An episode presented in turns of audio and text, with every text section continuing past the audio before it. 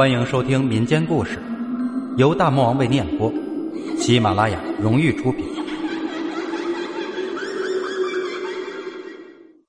接生婆的奇遇。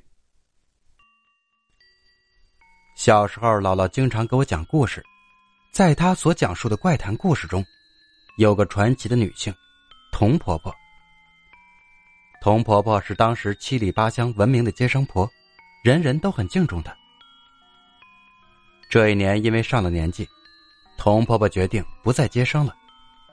消息很快传了出去，人们虽然觉得惋惜，但也很尊重她的决定。就在童婆婆宣布不再接生的第二天，半夜时分，她家响起了一阵急切的敲门声。童婆婆的儿子去开门，不一会儿。儿子便来敲他的门，娘，您出来看看吧。一听儿子这语气不一般，童婆婆忙起身，披着外衣走了出去。月光下，门口停了一辆豪华马车，马车前站着一个中年男子，对着童婆婆毕恭毕敬的鞠了个躬，说道：“婆婆，求您救救我家夫人。”虽然童婆婆说不再接生了，但救人一命胜造七级浮屠，也就答应了。中年男子说：“他们家主人姓胡，要生的是胡当家的少奶奶。附近几个村庄是有几家姓胡的，但是却没有听说过什么姓胡的大家。”儿子劝他别去，但是童婆婆却答应了。马车虽小，却豪华的紧。全是由上乘的丝绸铺成。童婆婆十分心急的打量了一番后，掀开小帘子往外看，却看到外面有一团似火光又不像火光的东西。这是咋回事？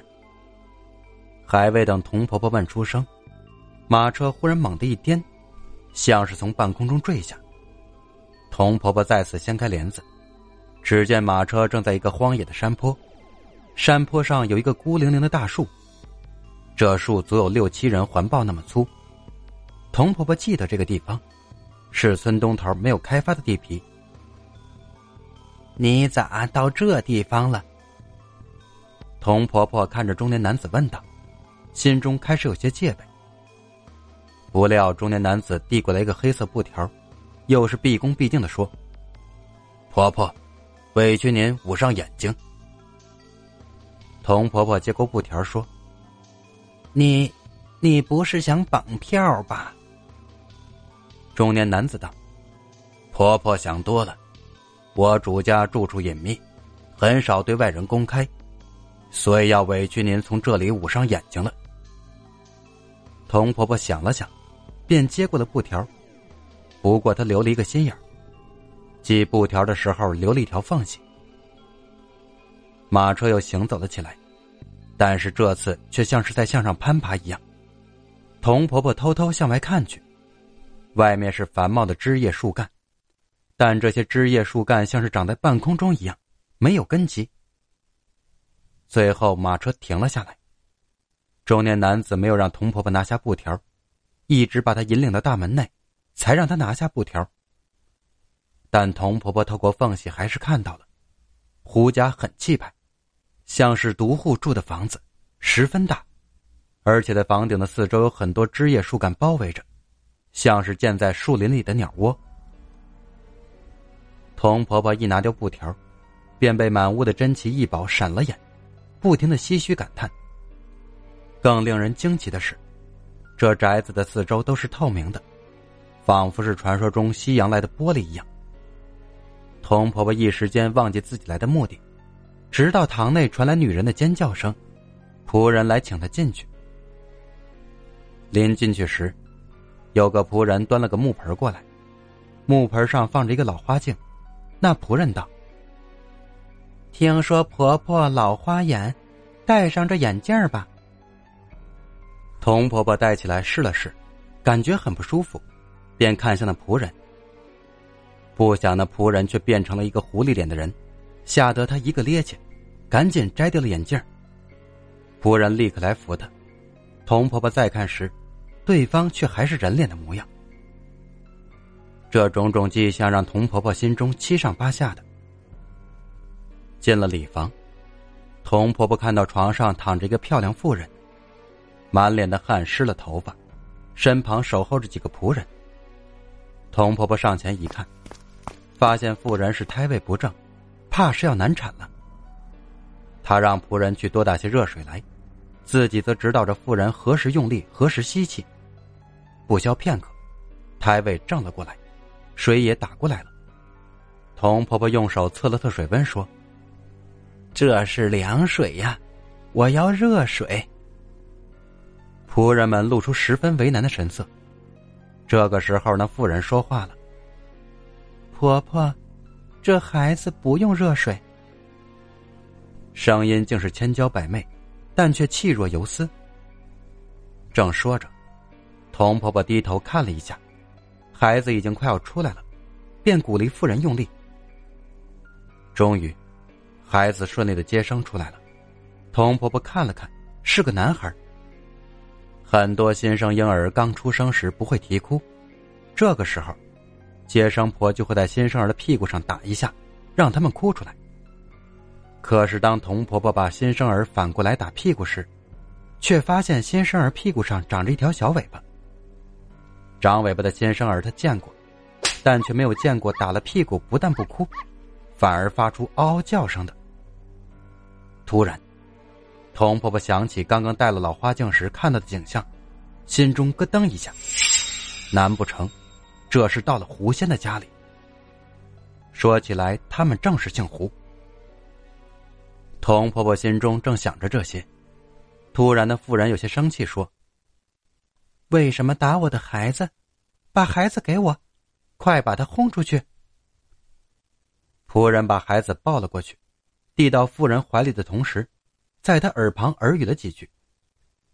那妇人赶忙道歉，并让仆人请童婆婆到厅里喝些茶水。童婆婆此时心中又是害怕又是敬畏。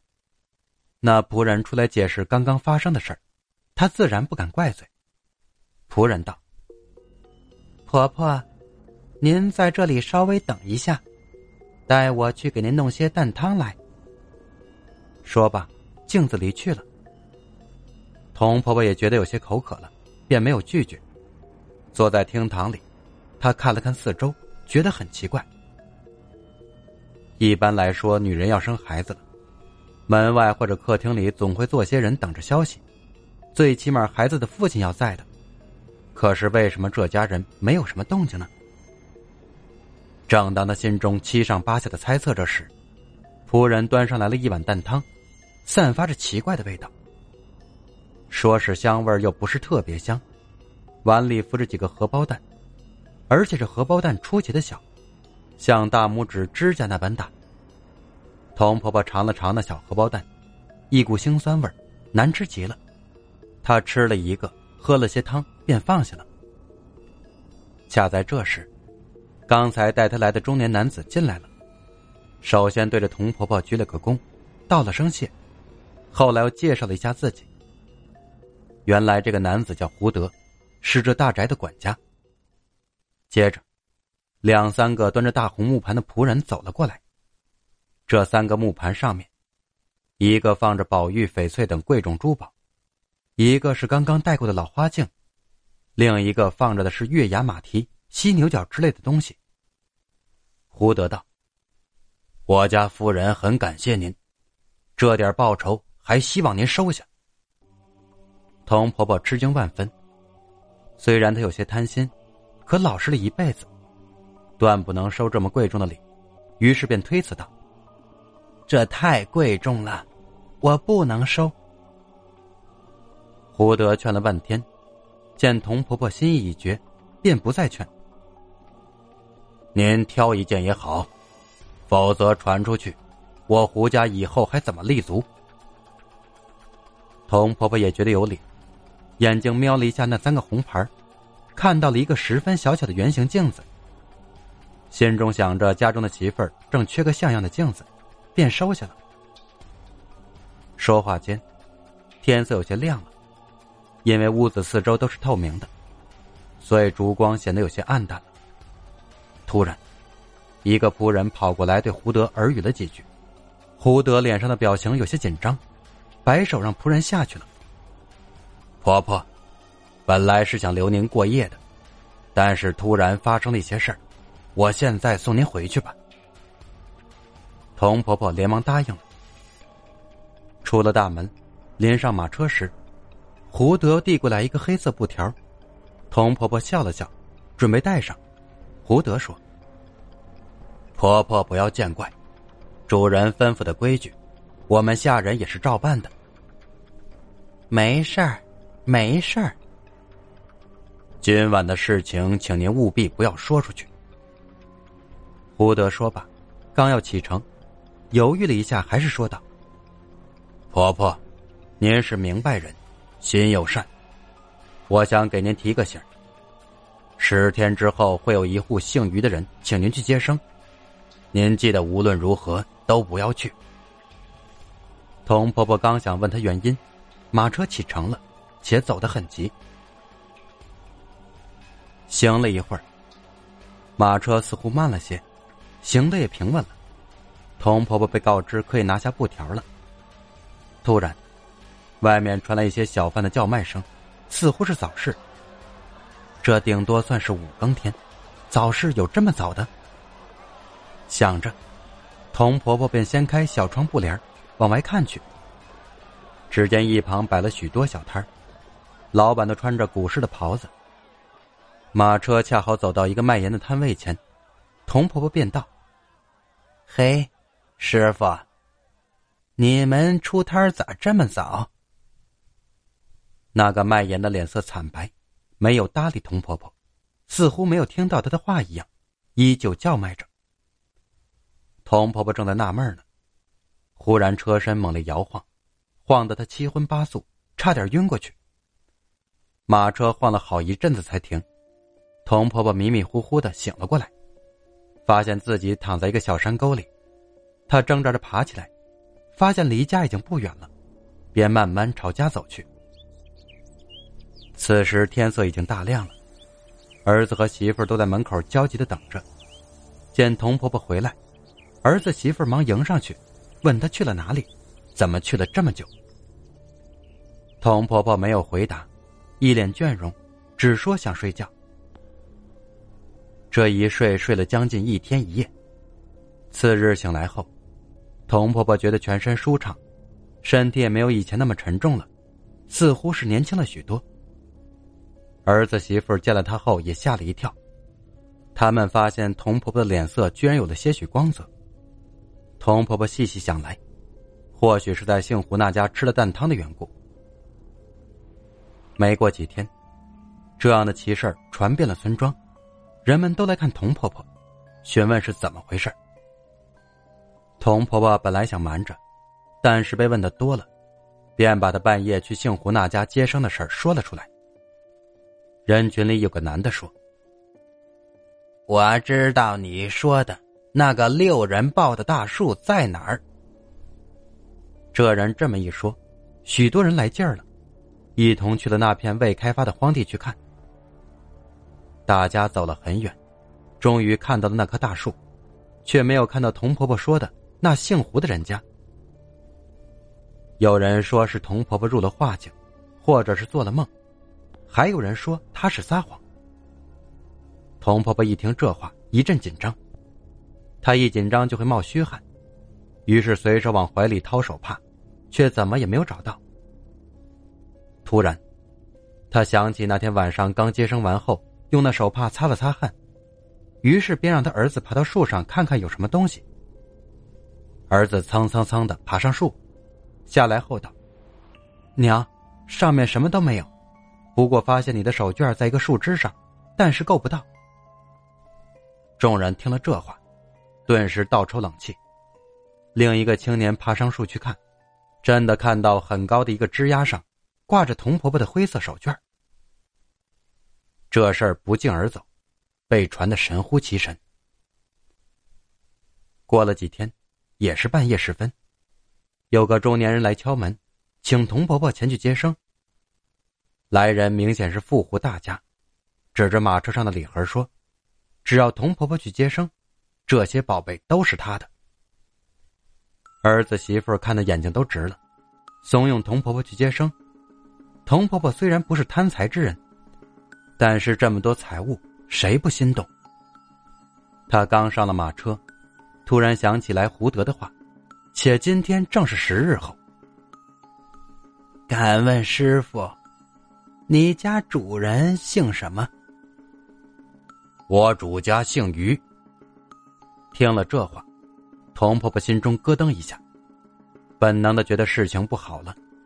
她略一思量，便捂住胸口，大喊说：“胸口疼，接不了声。”中年人没有办法。只能将他送回去。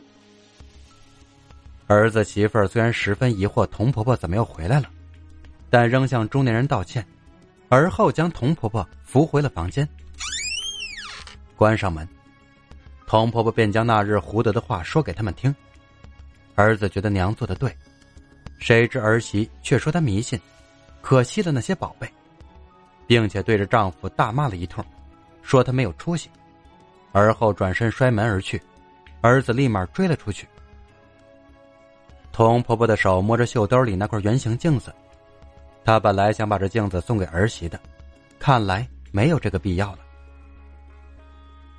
过了几天，便有消息传来，同村的接生婆王氏被人杀了，据说是给一个大户人家接生，孩子没有接生出来，大人也死了，血流了一床，那大户人家便把王氏杀了陪葬。这个大户人家正是姓于，他家夫人那是胎位不正，无论是谁接生，都是一尸两命。